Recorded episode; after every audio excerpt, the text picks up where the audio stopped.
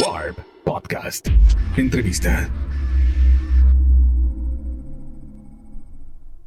Hola, yo soy Alejandro Franco y soy publisher de Warp y les voy a presentar mi más reciente conversación con una gran amiga colombiana, eh, vocalista y además, bueno, parte esencial del proyecto Bomba Estéreo. A ellos tuve la posibilidad de conocerlos hace varios años cuando Bomba Estéreo iba iniciando antes de que dieran el salto a convertirse en una banda referente en todo el mundo. Creo que a ellos se les debe buen parte del camino de los últimos años en lo que se refiere al avance del idioma español en la música mainstream. Hoy tenemos, eh, por supuesto, los lugares eh, de popularidad más altos ocupados por proyectos latinos, pero es Bomba Estéreo una de esas puntas de lanza que ayudaron a la construcción sin traicionar un propio sonido pero además siempre buscando la experimentación con los elementos folclóricos que los rodearon en su crecimiento, en su educación, en su cultura, mezclándolos con música electrónica y los terrenos de vanguardia que han decidido seguir explorando. En esta conversación les cuento, eh, platicamos de su nueva producción, eh, es una conversación que además está en el contexto de la contingencia sanitaria mundial por COVID-19 y bueno, eh, unos días antes de que ocurrieran eh, pues manifestaciones sociales a partir de varios momentos diferentes en la historia reciente de Colombia, en donde hay un enfrentamiento entre el gobierno federal y sobre todo los jóvenes de ese país que queremos tanto. Eh, además, grabamos esta entrevista en el Día de la Tierra. Así que les presento mi plática con Lee Saumet de Bomba Estéreo aquí en Warp Talks.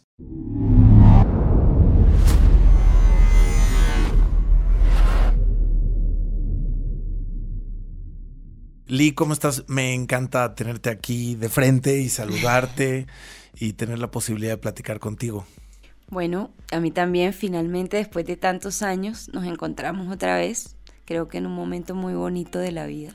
Pues un momento de mucha reflexión y de mucha evolución ojalá, ¿no? Para gran parte de la humanidad, con esto tan particular que hemos vivido en colectivo, pero que también significa un crecimiento y, una eh, propia lucha interna, ¿no? De entender en dónde estamos parados, de dónde estaba nuestra vida, dónde está ahora, qué queremos hacer con ella y también sobre todo tener esta conciencia de lo que nos rodea. Estamos grabando esta entrevista el Día de la Tierra. No lo mencionaría, regularmente tratamos de hacer atemporales las entrevistas, pero hoy que grabamos esto es un Día de la Tierra y creo que todos los días deberían ser de la Tierra, pero hoy en especial eh, es bonito tener esta energía y esta conversación y, esta eh, conciencia despierta, ¿no?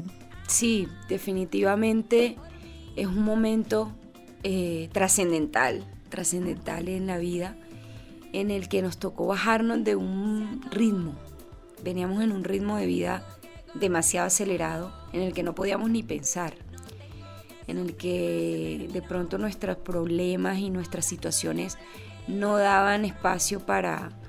y nuestro ritmo de vida, íbamos como una moto a toda velocidad y de repente nos dicen, bueno, sin casco. Muchas veces sin sí, muchas veces sin casco. Digamos que había gente que se ponía casco, había gente que iba de pie, había gente que iba haciendo piruetas. Había veces tres en una Había moto. cinco, seis, los he visto, eh, con los niños y todo. Y nos dijeron como, bueno, bájense de la moto, que la moto se daña hasta próximo aviso. Entonces sí fue como mirar qué estaba pasando en nuestra vida, mirar nuestra realidad desde cada quien desde su propia realidad, muy fuerte, muy duro para muchas personas, en general para todos, porque de verdad nos sacó como de un, de un mundo que estábamos viviendo, eh, que podía ser cómodo a nivel, pues, de pronto, no lo sabemos, pero que nos hizo ver más las prioridades, ¿no? Y hizo ver más que realmente es lo, lo que nos importa, lo necesario, ojalá, como dices, ojalá. Entonces sí creo que es un tiempo fundamental y siento que a partir de acá es muy importante lo que se dice, lo que se habla, el mensaje, en todo, en el arte, en la música, por ejemplo, a mí me preocupa mucho eso. Siento que después de esto yo esperaría escuchar letras muy contundentes y muy trascendentales, por lo menos para los artistas. En la radio yo he enfatizado mucho que el arte es el que va a reflejar realmente lo que estamos viviendo y lo que estamos sintiendo. La música creo que por supuesto eh, dentro del arte es un vehículo profundamente directo y poderoso por los sonidos, por las voces, por lo que se dice o lo que se puede percibir a través de lo que escuchas. ¿Cómo empiezas a trabajar en, esta etapa nueva de Bomba Estéreo? Y quiero decir etapa nueva porque creo que todos estamos en una etapa, etapa nueva.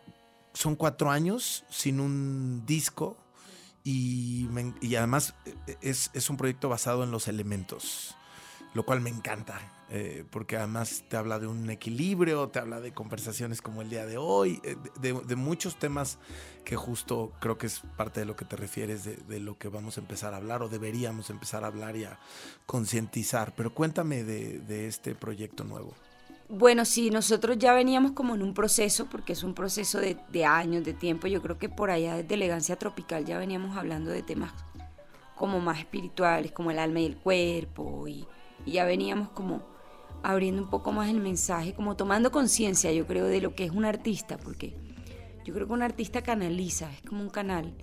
No es que pase por mí, o sea, por, porque yo lo hago, no es como una cosa de ego, sino pasa a través de mí. Entonces fue como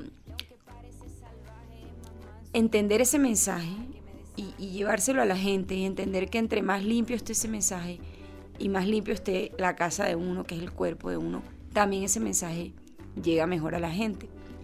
Empieza todo ese proceso. Y cuando llega este disco, Simón me dice, ¿qué hacemos? Eh, ¿Con qué productor trabajamos? Estoy un poco confundido. Yo le dije, yo el mejor productor que conozco eres tú. Así que si tú puedes producir todo el disco, yo estoy feliz. Hagámoslo nosotros. Nos decidimos sentar a hacer todo el proceso inverso o diferente de cómo se está haciendo la música latina ahorita. Por ejemplo, tiempos apresurados, sencillos cada eh, semana. Siento que la música ha salido de su curso natural para tomar el curso que le dicen que tome. Sí. Como eh, la industria, ¿no? Y decidimos darle un tiempo natural. ¿Cómo? Con los cuatro elementos. Entonces, primero el agua, luego el aire, luego la tierra y luego el fuego. No tenemos que correr, no tenemos, no tenemos la necesidad de correr. Podemos darle a la gente las cosas en los tiempos naturales y ha sido súper bonito porque ha sido súper orgánico.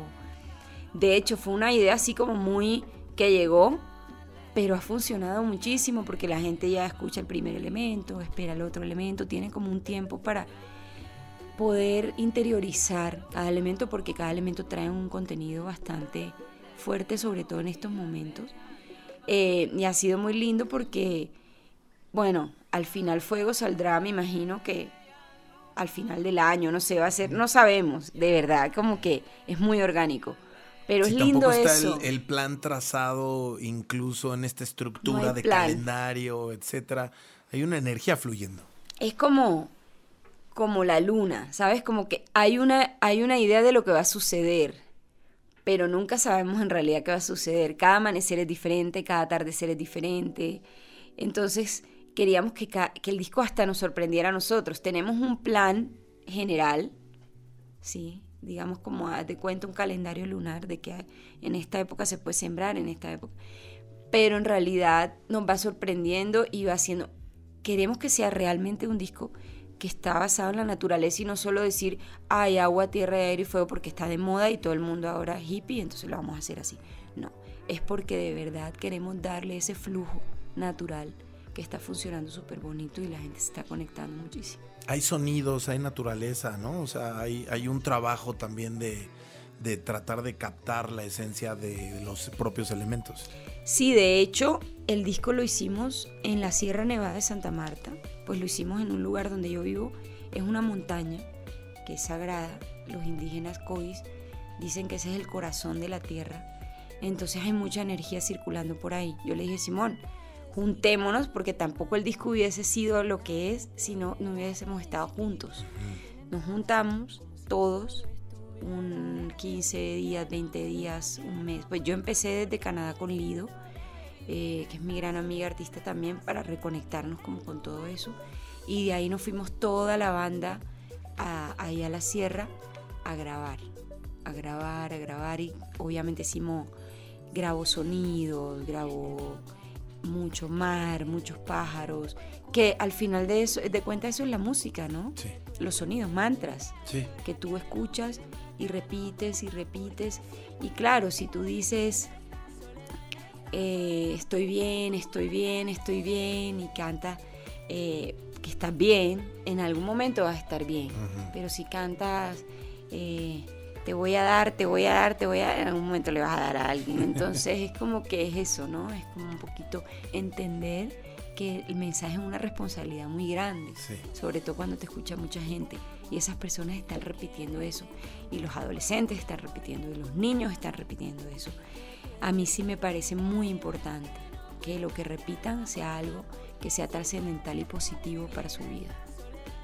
Me imagino que involucrarse en un proceso creativo con estas características también tiene sus retos, ¿no? Porque todo lo que nos cuentas suena increíblemente orgánico y hermoso y conectado y hay muchos sentimientos, además de la complicidad y la amistad de ustedes como proyecto, ¿no? De tantos años. Pero esa eh, estructura, no estructura, que al final sí es una estructura porque ustedes son unos profesionales y entienden lo que están haciendo y hacia dónde va, pero llega a ser complicada, ¿no? La, la autogestión, los grandes retos de la humanidad hoy en día, que fue tú eres dueño de tu tiempo y de tus espacios, no hay presión, o sí o no, pero, pero tú eres quien, quien lo decide. Mucha gente desde casa, ustedes desde una sierra haciendo su trabajo. Pero ¿cómo fue ese proceso creativo y además cuáles fueron los retos, de, cuáles están siendo los retos de, de una producción o de un proyecto tan bonito, pero pues que sí tiene una complejidad? Bueno, sí, yo creo que Bomba es una banda muy afortunada, porque digamos que todo ese proceso de el camino con machete, como yo siempre lo veo, que es como ahí el camino pavimentado, que vas en carro, puede ser en limusina, hay el, el camino un poquito más eh, a tierra, pero que ahí y está el Que camino está trazado el camino. que está trazado. hay, hay, hay cosas trazadas en las cuales también te encuentras unas dificultades que a veces pueden ser Sí. eh, Se te poncha la muy llanta difícil. y te quedas ahí. Exactamente, o, que, o depende de que te echen aire en la llanta, Ajá. o de que te tienes que bajar del carro para hacer ciertas cosas que no quieres Sí, y sí. lidiar con ciertas cosas con las que no. Y nosotros, yo creo que cogimos un machete y nos fuimos por el camino que, Que están trazando porque que no, estaba marcado. Que no estaba marcado con un machete, que los que quieran después podrán también coger por ese camino. Pero fue bonito porque eso también trajo, como dices, tus, tus- sus dificultades y era, sí, no saber a dónde íbamos, pero siempre haciendo lo que queríamos. Obviamente ya después uno va creciendo y llegan eh, eh, la industria, las disqueras y, y hay cositas con las que uno tiene que, que digamos, eh, negociar para, para, para no hacer cosas que uno no quiere.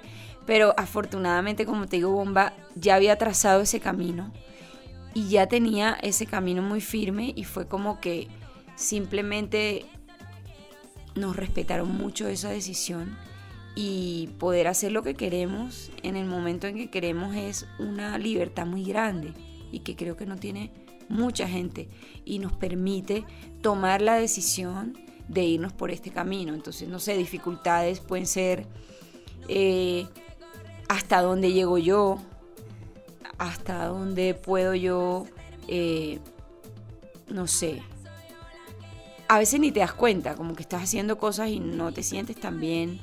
Eh, lo bueno es que Simón y yo somos muy parecidos y no nos gusta tanto eso. Digamos que no vamos tanto a lo que hacen los demás y, y, y cómo deben ser las cosas.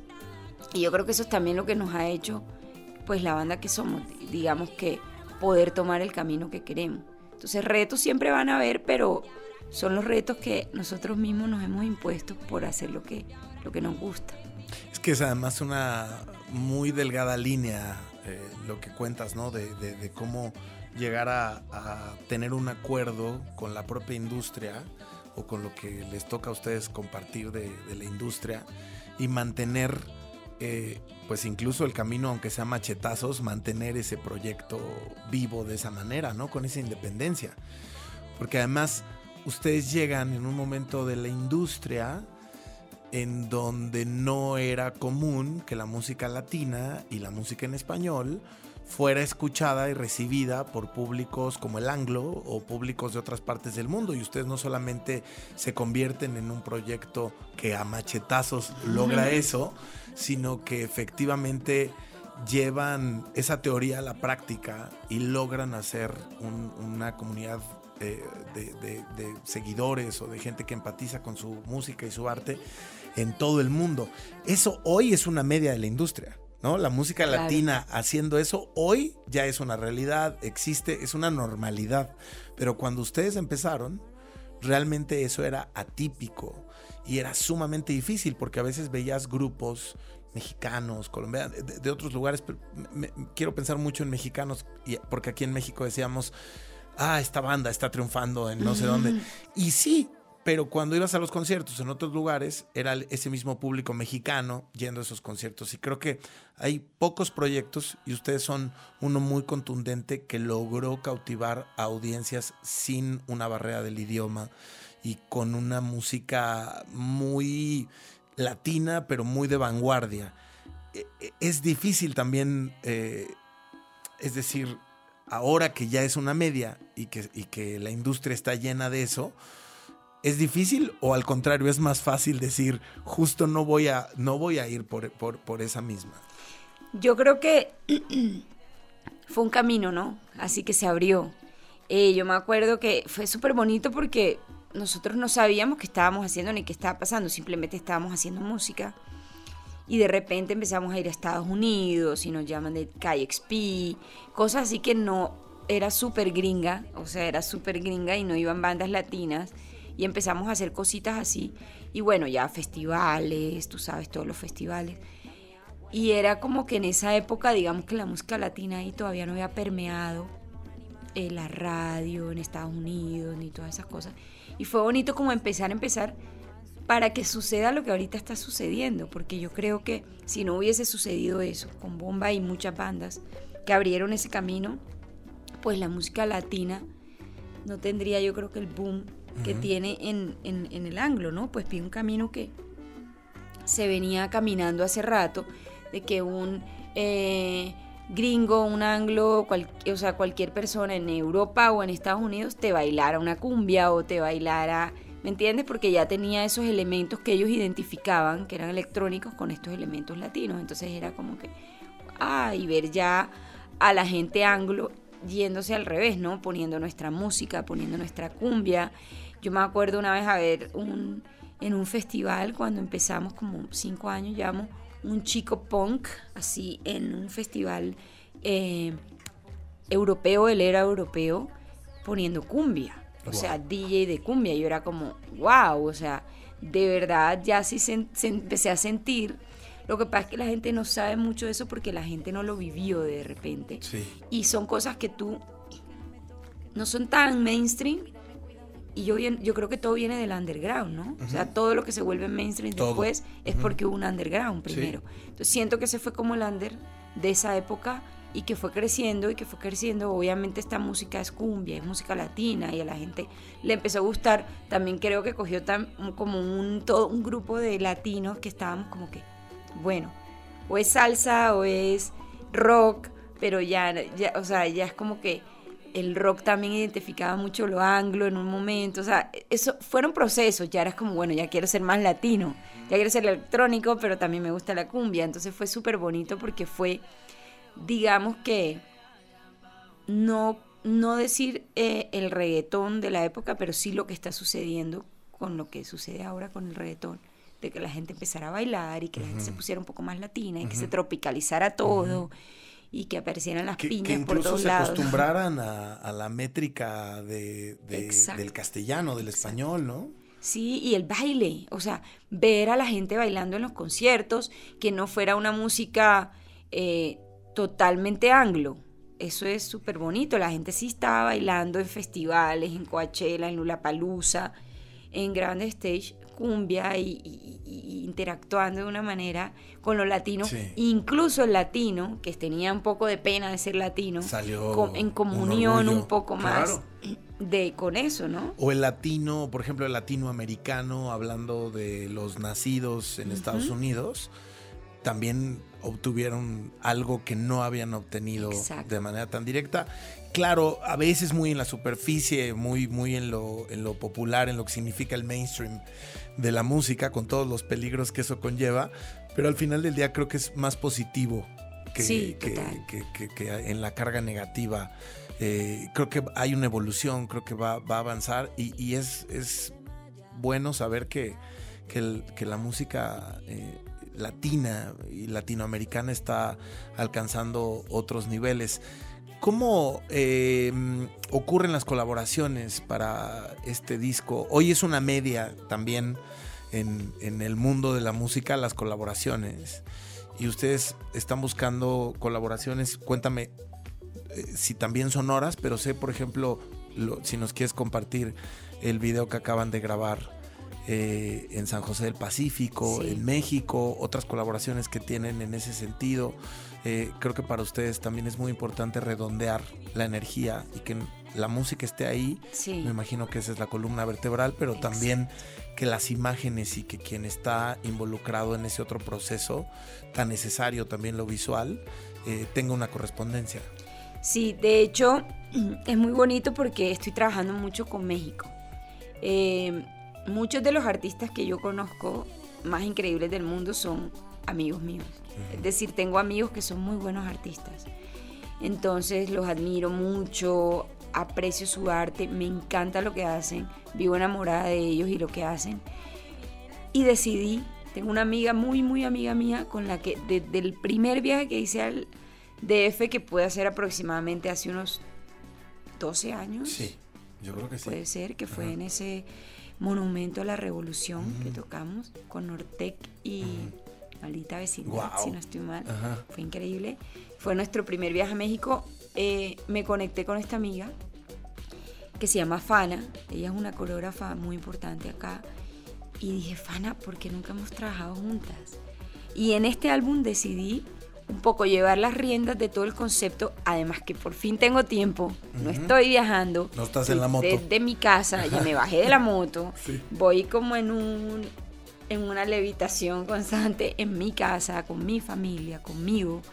Empecé a hacer yoga, empecé a hacer y me conecté mucho con eso de trabajar con mis amigos.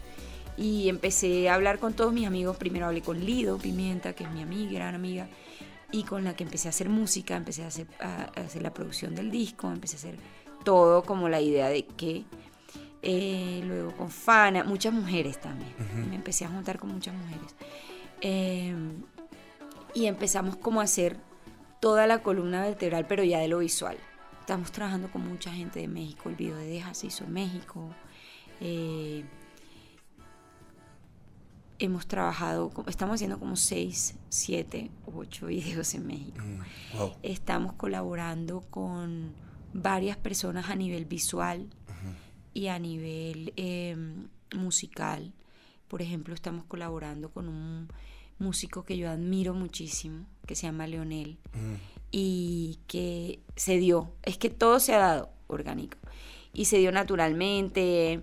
eh, su aporte fue fundamental porque es un gran, gran, gran compositor. Eh, hemos trabajado con gente de África, pero sobre todo, digamos que toda la parte visual se está manejando desde acá, desde México, por eso estoy viniendo tanto. Y ha sido súper bonito. También colaboramos con un artista que se llama Lucas Avendaño, que es Mushe, y que es extraordinario ser y haberlo conocido.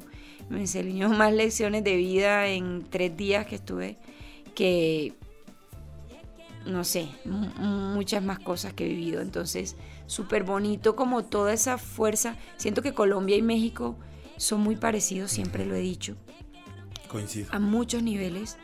Y creo que ese nivel de acá espiritual eh, indígena que hay es muy fuerte y, y lo vi en Lucas, en, en su arte, en, su, en lo que él dice, en lo que él habla.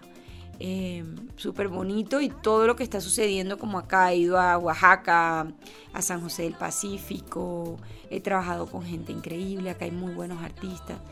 Y, y como en Colombia también, pero me, me ha gustado el, el- el ejercicio de trabajar con otro país, eh, así íntegro como, Y que de manera México. natural puede ser México, ¿no? Exacto. El que se parece mucho a mi país, pero que es muy diferente también. Como esa energía de acá me ha parecido súper bonito y me he conectado mucho y, y- y vienen muchas colaboraciones más de mujeres, de directoras, eh, Lisa Miller, o sea, una cantidad de gente que, que, que- que es importante acá, pero que tiene ganas de hacer. Además me di cuenta que, que, que Bomba es una banda muy querida acá y que la gente Totalmente. está muy abierta a trabajar con nosotros y eso ha sido lo más bonito. Como que realmente la gente está feliz, nosotros estamos felices y creo que va a ser eh, a nivel visual y a nivel de mensaje algo muy positivo y trascendental a nivel cultural y a nivel latinoamericano. A mí me encanta que estés aquí con nosotros y me encanta además eh, no verte. Siempre que te veo en Instagram y que estás ahí en- cerca del mar y en tu casa y rodeada de la naturaleza y de la gente que amas, me da paz. Es, es de esas cuentas que digo, qué bonito seguir a Lee porque la veo y además de que extrañaba platicar contigo y verte, me encanta eh, eh, conectar y, eh, compartir un poquito de energía contigo, además en un día como hoy, en una entrevista como la de hoy, que es una charla más bien. Y bueno, yo creo que tiene tanto camino por delante este proyecto de los cuatro elementos que me encantaría que repitamos esta conversación en otro momento para actualizarla y para que nos cuentes de otras colaboraciones y en qué va el proyecto. Además, si estás viniendo a México tan seguido, no lo vamos a desaprovechar. Por favor. Claro, claro, no, es súper lindo porque de hecho yo me salí de Instagram aproximadamente hace un año porque quería hacer como un detox de... Sí, de vi que regresaste sociales. apenas, justo. Acabo de regresar esta semana por eso mismo también, porque la gente me dice, bueno, pero queremos ver también esas fotos, esa Sí. paz. Y ha sido lindo porque, bueno, he podido también compartir con la gente cosas que también a veces es necesario porque es la única red social que tengo. Entonces está lindo también irse, volver y enfocarse también en las cosas que a uno le parecen como importantes y también poder mostrarle a la gente cosas que uno no que Sí. uno ve y ellos a veces no, no Sí. ven porque están en su casa. Pues gracias, Lee, Gracias. por estar aquí y como Siempre. siempre por su música y por su arte. Gracias. Warp Podcast. Entrevista.